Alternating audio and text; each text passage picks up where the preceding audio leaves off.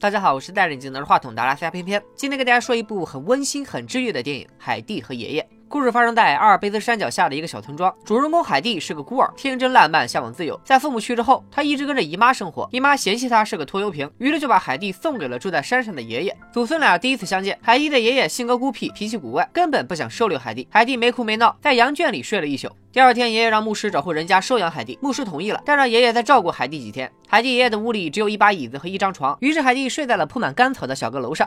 第二天，爷爷让羊倌彼得带着海蒂一起上山放羊。海蒂上山后彻底放飞自我，和彼得成了好朋友，两人嬉戏打闹。下山前，彼得告诉了海蒂一个惊天大秘密：他爷爷之前杀过人。回到家后，海蒂说要搬回羊圈睡。爷爷猜到彼得对海蒂说了什么，他拉住海蒂说道：“Die Leute reden gerne böses Zeug. Du must shybarn chiden ob du deinen eigenen Augen und Ohren traust oder dem Gewäsch der Leute. Hm?”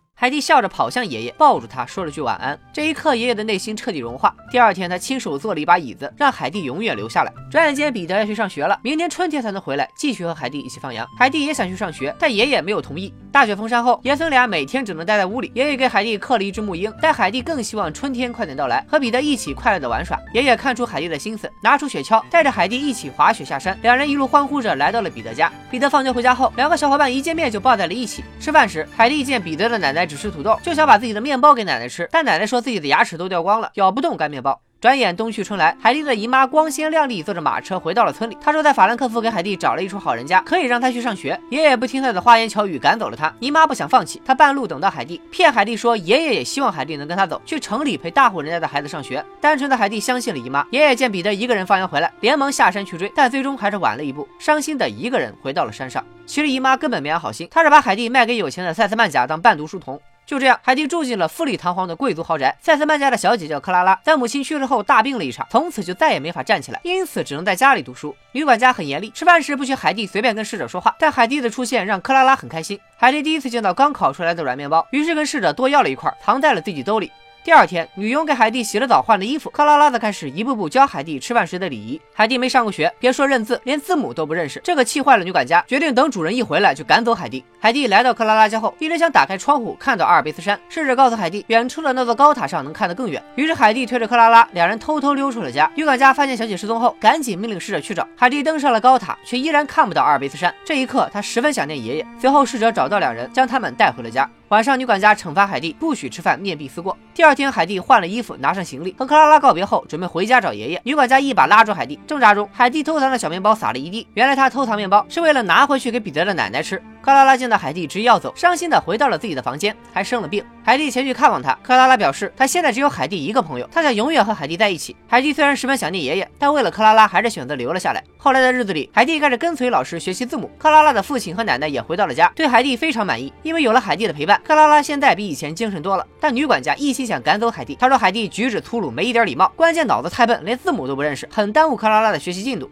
克拉拉的奶奶是一位慈祥的老人。晚上，她给海蒂讲了牧羊人的故事，这让海蒂想起了彼得和爷爷。奶奶故意没讲故事结尾，循循善诱，告诉海蒂，如果想知道结尾，就自己阅读去寻找答案。晚上，女佣和女管家听到了渗人的门响声，以为是闹鬼。试着查看后，发现家里的大门莫名其妙的被打开了。因为对牧羊人的故事很感兴趣，海蒂开始刻苦学习。最后，他竟然能当着众人的面成功读完了牧羊人的故事。克拉拉的父亲这下对海蒂更加满意了。他告诉女儿，海蒂以后将永远陪在他的身边，不会离去。然而，海蒂对爷爷的思念也越来越重。晚上，他一个人在房间时会偷偷哭泣。最后，克拉拉的奶奶离开，女管家又开始嚣张跋扈。这天晚上，克拉拉的父亲和医生下棋时，又听到了门响声，而两人也终于发现了闹鬼的真相，是海蒂梦游打开了大门，在门口站了一会儿以后，又重新回到了自己的房间。医生诊断后认为，海蒂是思念爷爷过重，抑郁成疾，必须马上把海蒂送回家乡。克拉拉的父亲不想海蒂离开女儿，但看着亡妻和女儿的话，他觉得自己不能这样自私。父亲跟克拉拉说要送海蒂回家，克。拉拉赌气把自己锁在了房间，连海蒂告别时都没有开门。海蒂托克拉拉的父亲将木英转交给克拉拉，试着送海蒂回到了村子。海蒂回来后，将自己偷藏的软面包全部送给了彼得的奶奶。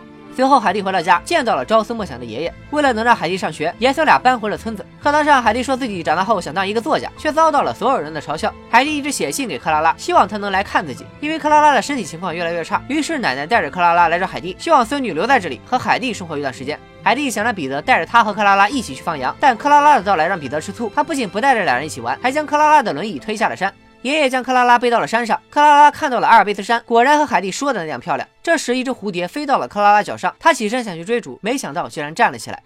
几天后，克拉拉的父亲和奶奶前来接她，看到克拉拉能走路了，父亲喜极而泣。奶奶送给海蒂一个本子、一支笔，她鼓励海蒂勇敢地去追求自己的梦想。